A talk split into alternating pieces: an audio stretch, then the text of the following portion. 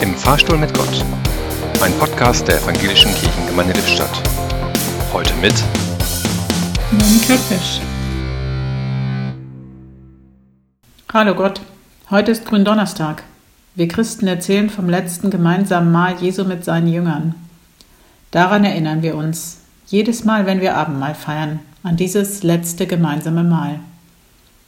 Wie ist es auszuhalten, angesichts des Verrats und des eigenen Todes mit den Freunden zu essen?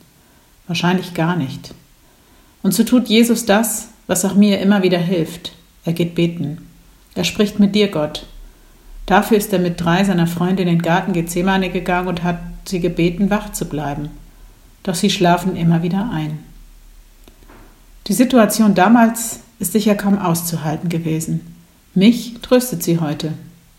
Wie oft bin ich keine gute Freundin? Auch wenn ich nicht gerade einschlafe, wie aufmerksam bin ich? Sehe ich das Leid und die Not der anderen? Ziemlich sicher nicht immer.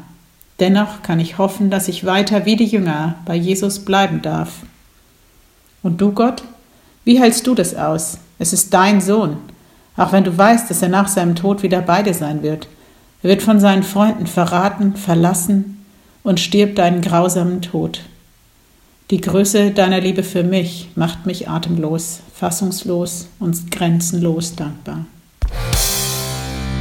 Im Fahrstuhl stand heute Monika Pesch.